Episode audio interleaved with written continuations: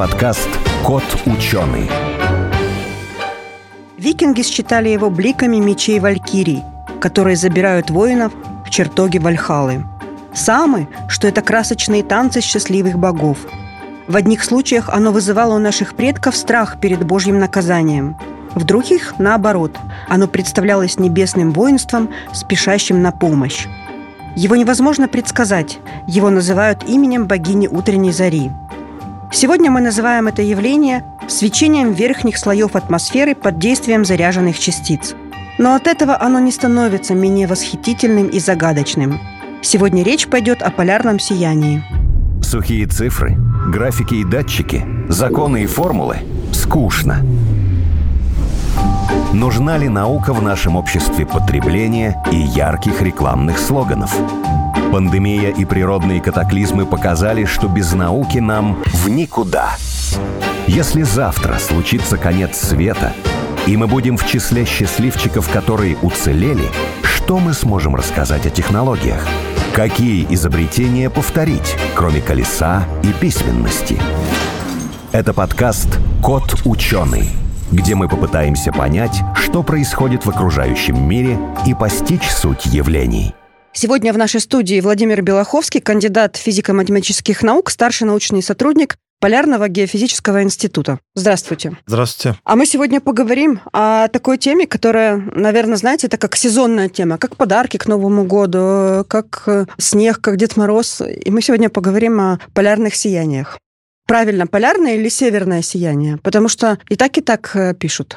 В принципе, можно говорить и так, и так, как северный, так и полярный, но мы, как ученые, все-таки говорим полярные.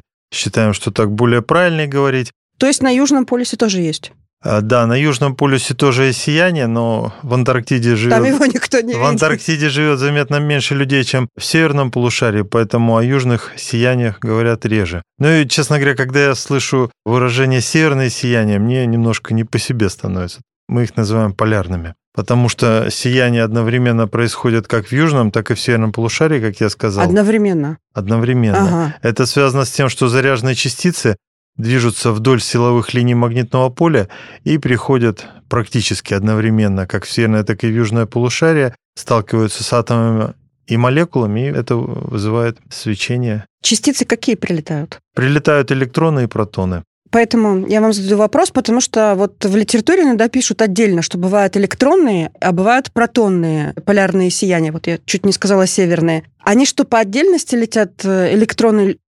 Да, они летят по отдельности, но то, что мы видим глазом сияние, они вызваны электронами. Мгм. А протонные сияния, они слабее по интенсивности, поэтому более яркие сияния, вызываемые электронами, они забивают их. Но оптическая аппаратура способна регистрировать и протонные сияния. Вот изначально на Солнце как получается? Там получается всплеск. Всплеск электронов, нет? Там происходит вспышка, Вспышка. выброс магнитного облака, это плазма. Плазма А в плазме там все замешано, все вместе. Да, плазма – это электроны, протоны. Мгм. Это облако плазмы движется к Земле и преодолевает расстояние в 150 миллионов километров примерно за двое-трое суток, Ага. в зависимости от скорости этого облака. А от чего скорость зависит? Скорость вот от того, насколько интенсивная вот, Насколько был сильный взрыв, да? да, на Солнце. То есть на Солнце происходит взрыв, вспышка. Он выбрасывает плазму, в которой электроны, протоны и всего остального много. Там же и излучение, там другие Но лучи. плазма – это в основном электроны и протоны. Оно летит в сторону Земли. В принципе, ему же ничего не мешает. Нет никаких препятствий. Да, Почему долетают только протоны, либо только электроны? ну потому что в целом плазма – это и электроны, и протоны, то есть они компенсируют друг друга. Протоны заряжены положительно, электроны отрицательно, поэтому в целом плазма электрически нейтральна. Ага. И более того скажу, заряженная частица может пролететь от Солнца до Земли, ни разу не столкнувшись с другой частицей, 150 миллионов километров. Космическая плазма бесстолкновительная. Но заряженные частицы чувствуют друг друга за счет электромагнитных полей. Они не сталкиваются с друг с другом, но за счет электромагнитных полей они взаимодействуют. И таким образом они долетают до Земли, сталкиваются с магнитным полем. Да. Оно их либо отталкивает, либо притягивает. Не, облако, оно заметно больше, чем магнитное поле Земли. Ага. Магнитное поле Земли искажается под действием солнечного ветра и под действием этого облака. И в результате вот этого удара происходит возмущение магнитного поля Земли, растут токи, и магнитное поле сбрасывает с себя заряженные частицы, электроны и протоны, которые захвачены самим магнитным полем Земли. И вот эти сброшенные электроны и протоны устремляются в атмосферу Земли. И они взаимодействуют с молекулами воздуха, Да, атомами и молекулами и воздуха те светятся. светятся, да? То есть, по сути говоря, что северное сияние – это результат защитного действия магнитного поля Земли. Если бы магнитного поля не было, то они бы все долетели до нас, и нам бы не поздоровилось. Можно так сказать? Ну да, если бы у планеты не было магнитного поля, то мы бы не видели своими глазами сияние. Дело Но- в том... А, Но оно бы достигло до Земли, атмосферы. не только атмосферы, до нас бы достигло. Нам бы Атмос- было не очень хорошо. Атмосфера бы поглотила эти заряженные частицы, но у магнитного поля еще не только защитная роль, магнитное поле еще ускоряет заряженные частицы. То есть вот эти электроны протоны, которые движутся от Солнца, у них относительно небольшая энергия. И этой энергии недостаточно, чтобы вызвать э, такие яркие сияния. Магнитное поле захватывает заряженные частицы и ускоряет еще дополнительно. А, еще ускоряет. И вот за счет ускорения они приобретают необходимую энергию, и в результате этого вот э, мы видим яркие сияния. А вот, кстати, про яркие сияния. Вот совсем недавно, в начале ноября, было очень, как это сказать, масштабное, да? Наверное, очень большая вспышка на Солнце, что полярное сияние видели не только в приполярных областях, а даже на юге, э, на юге России, в южных областях видели, во всем мире видели, и оно было, в отличие от э, таких классических, обычных, совсем другого цвета. Вот я видела фотографии малиновые, и фиолетовые. В Канаде видела желто-оранжевые полярные сияния. Почему другого цвета? А, Ну да, была сильная магнитная буря. Когда происходит сильная магнитная буря, то магнитное поле сильно искажается. В результате этого заряженные частицы вот достигают и более низких широт. Почему другого цвета? Ну, на самом деле, в основном мы видим два цвета, зеленый и красный. Сейчас оптика развивается, и поэтому оптика более чувствительна, чем человеческий глаз, и поэтому вы можете на фотографиях видеть и фиолетовые цвета. В Канаде желто-оранжевые. Что там светилось такого цвета? Ну, в принципе, состав атмосферы, он там 100 километров и выше, он ну, постоянен. То есть для человеческого глаза они зеленые, реже красные. Мгм. То есть светится атомарный кислород и э, азот молекулярный. А почему именно в этот раз было другого цвета? То есть когда сильное возмущение, то добавляется красный цвет, Да. когда сильное возмущение. От чего это зависит? Когда много электронов высыпается в атмосферу, то светятся и более яркие и высокие слои атмосферы выше 200 километров. Мгм. И вот эти слои... Зависит от высоты, да? Вот эти слои выше 200 километров дают красный цвет. Вы изучаете полярные сияния. Да. А как вы изучаете? Вы смотрите, регистрируете, что именно Но наш институт, э, не сказали, находится в городах Мурманск и Апатиты. У нас есть пять обсерваторий на Кольском полуострове, одна обсерватория на Шпицбергене, э, обсерватория в поселке Баренцбург. В автоматическом режиме работают различные приборы, оптические, камеры всего неба, которые могут регистрировать сияние от горизонта до горизонта. Э, Но сияние можно не только оптическими приборами э, изучать, например, радарами.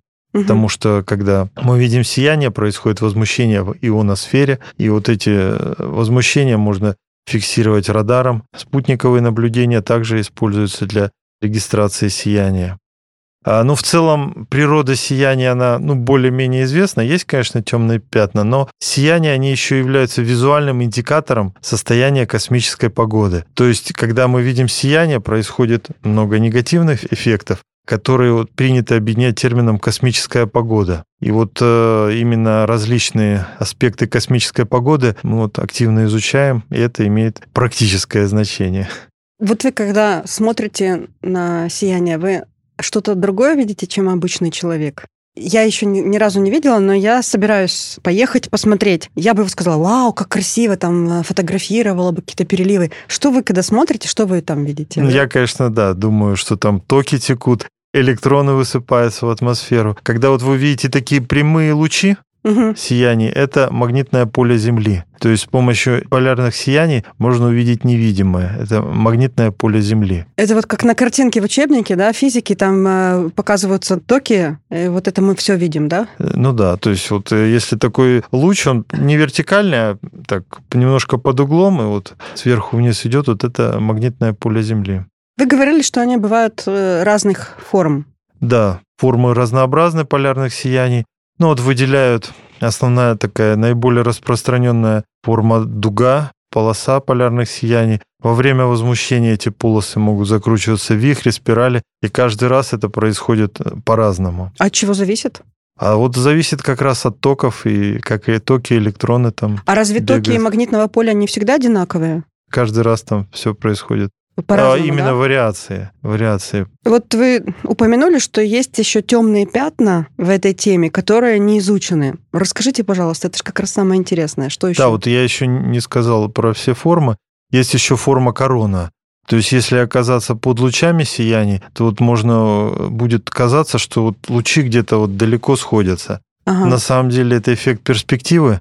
То есть, э, на самом деле лучи параллельны друг другу, это примерно так же, как вот на рельсы смотреть, и кажется, что они где-то далеко сходятся. Так вот и с короной. Темные пятна, ну вот до конца на самом деле непонятен вот механизм ускорения, как магнитное поле Земли ускоряет э, электроны до вот необходимых энергий. То есть по поводу вот этого вопроса есть научные дебаты. Есть такой специфический, допустим, тип сияний тета-аврора. Вроде, ну вот э, полярные сияния, они наблюдаются в области аврорального овала, и вот несмотря на название полярное, они на полюсе не видны.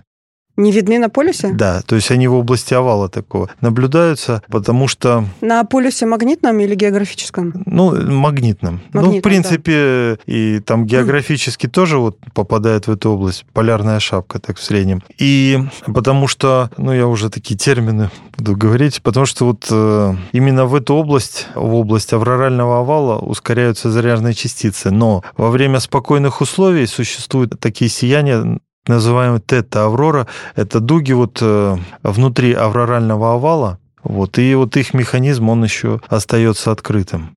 Есть еще сведения, одни говорят, что это э, есть такое, другие говорят, что этого нет. О том, что северное сияние издает звуки. Но этот звук появляется не всегда, а вот пишут только в 5% от сильных полярных сияний, и слышно его только там, допустим, на вершинах гор, в окружении зданий, и есть такие определенное потрескивание. Вы какой придерживаетесь э, версии, что есть звук или нет?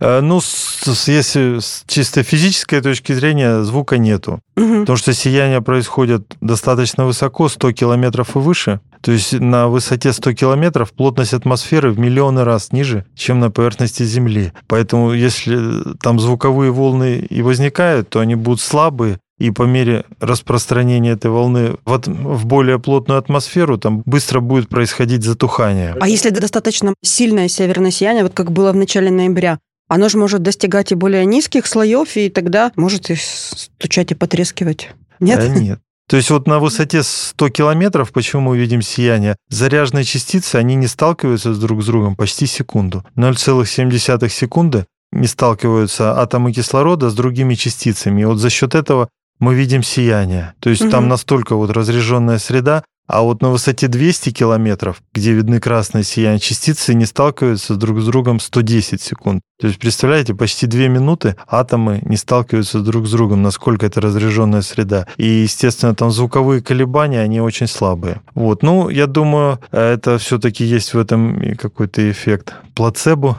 по поводу звуков? Ну, вот, допустим, астрономы из Канады считают, что это звук статического электричества. Все равно что есть какие-то там электроны, которые, может быть, и долетают до Земли. Может, мы их не видим, но они потрескивают. Ну, нет, это уже все-таки на более, более высоких слоях. Хочу сказать, что сияния сопровождаются электромагнитными волнами, вот в звуковом диапазоне, в диапазоне килогерц. Э, ну, естественно, электромагнитные волны мы не слышим, но вот э, с помощью специальной программы э, конвертировать электромагнитный сигнал в звуковой, то можно услышать, э, как звучат сияния. Но это будет не как бы не настоящий звук, а это электромагнитные волны конвертированные, но тем не менее... Вот... Это с переводчиком. Да. С переводчиком, да? Есть еще такое, мне кажется, это тоже заблуждение, что полярные сияния могут быть вредны для здоровья. А с другой стороны, то, что вы говорите, там, вспышки на солнце, ионизирующее излучение, возможно, действительно, да, долго находиться под полярными сияниями вредно или не вредно? Но сами полярные сияния – это обычный свет. Они не вреднее, чем лампочка, но, как я сказал, во время полярных сияний разыгрывается целый комплекс явлений, которые... При... Да, там же летят не только электроны, там летят и какие-то гамма-излучения, может быть, какая-то радиация повышенная. Принято объединять эти явления космической, термином «космическая погода», ну, вот а, совершенно точно можно сказать, что спутники подвергаются воздействию радиации, происходят наводки в энергосистемах, радиопомехи, а навигация хуже работает именно вот в области, где видны сияния. А по поводу влияния на человека различных аспектов космической погоды, ну, конечно же, оно влияет, но просто человек такая сложная система, что на него много что влияет, и вот выделить именно влияние космической погоды достаточно непросто. Но это влияние, оно, конечно, сказывается в основном в высоких широтах. Угу. Вот, а на широте Москвы такое Никак редко, не редко ну, бывает. Я, я говорю про высокие широты. Там, э, возможно, там радиация выше, нет? Ну, радиация в космосе, но, к счастью, нас защищает атмосфера. Еще вот э, лет сто назад было распространено такое утверждение, и даже были научные исследования о том, что северные сияния вызывают полярное сумасшествие. Объясняли это тем, что они мигают, э, возмущают волны мозговой деятельности, что это похоже на, как на эпилептика влияет моргание света. И много очень научных работ и книжки писали о том, что вот э, есть такое явление, как полярное сумасшествие. Ну, на мой взгляд, это психологический эффект. На самом деле сияние происходит э, круглый год. Сияние происходит и летом. Но просто из-за, из-за солнечного света мы их не видим. То есть никому не приходит же говорить, э, что летом... А ваша обсерватория видит все равно? А, нет, э, то есть солнечный свет, он сильный источник ага. по сравнению с сияниями, что солнечный свет забивает сияние. Летом мы их не регистрируем. Так что те, кто считает, что они сошли с ума от северного сияния, это скорее эффект тем, что что-то неизведанное, да, и повлияло, может, на ну, человека. Я думаю, Сейчас, когда много факторов. люди более образованные и доступны научные знания, я думаю, что таких случаев стало э, резко меньше. Мы, мы вот наблюдаем сияние где-то до середины апреля. Опять же, было в этом году сильнейшее. В конце апреля было северное сияние полярное. Извините, опять ошибаюсь. Его видели чуть ли там не до экватора. Все это связано, как говорят ученые, у нас, кстати, был уже подкаст про космическую погоду, но мы тогда не говорили ничего про полярное сияние, потому что человек э, живет не на севере и мало об этом знает. Что сейчас как раз входит в максимум 11-летний цикл активности Солнца. Связано ли с этим, что их будет больше и есть э, больше шансов поехать и увидеть? Да, безусловно. 23-24 апреля была сильная магнитная буря, и вот мы видим события в марте, в апреле, в ноябре. То есть э, таких сильных бурь не было много лет. И, конечно, мы движемся к максимуму цикла, и э, шансов видеть яркие полярные сияния в ближайшие годы становится больше надо спешить, это буквально вот э, следующий не, ну, год, да, и там буквально ну, два еще года, не, да? еще несколько лет, я думаю. В обычное время, как вот я прочитала, что в некоторых городах там Норвегии или Гренландии что каждый второй день можно видеть э, полярные сияния. Насколько это верно утверждение? Ну вот именно на широтах э, Мурманска, Норвегии, Трамсё имеется в виду, то есть на этих широтах, да, полярное сияние – это рядовое явление, то есть они могут быть там не очень яркие, но их видно достаточно часто. А, еще один такой вопрос, знаете, мне интересно, их видно одинаково по всей местности или они как тучи? Где-то вот, допустим, э, здесь ярче, а проехал 10 километров, там э, тише? Или они везде одинаково? Размер дуги полярных сияний, он больше тысячи километров, то есть от востока на запад. То есть если брать масштабы вот э, в пределах, там, скажем, Кольского полуострова, то в целом они, конечно, будут похожи. Если брать, скажем... Однородно, да? То есть нету от местности к местности там ярче, а там... Вот я... началось э, полярное сияние я решила, здесь не сильно ярко, давайте переедем 100 э, километров, там может быть ярче. Ну, не, ну 100 километров уже... Тут э, важна геомагнитная широта, то есть если угу. по, ге... по одной широте. Ну, если по одной широте, то примерно одинаково. Но на самом деле на наблюдение сияний сильно влияет и обычная погода. То есть где-то вы поехали, А, ну, конечно, менее, менее облачно, и поэтому вы, конечно, увидите более яркое. Когда этого. у вас в Мурманске менее облачно бывает? Ну, это такой вероятностный процесс, то есть э, как бы его заранее э, сложно предсказать. Нету, да, такого, что, вот, Ну допустим, да, в то есть декабре как- более облачно? Ну вот, допустим, в Москве я могу сказать, что в декабре это более облачно, а в январе уже больше солнца. Обычно так бывает.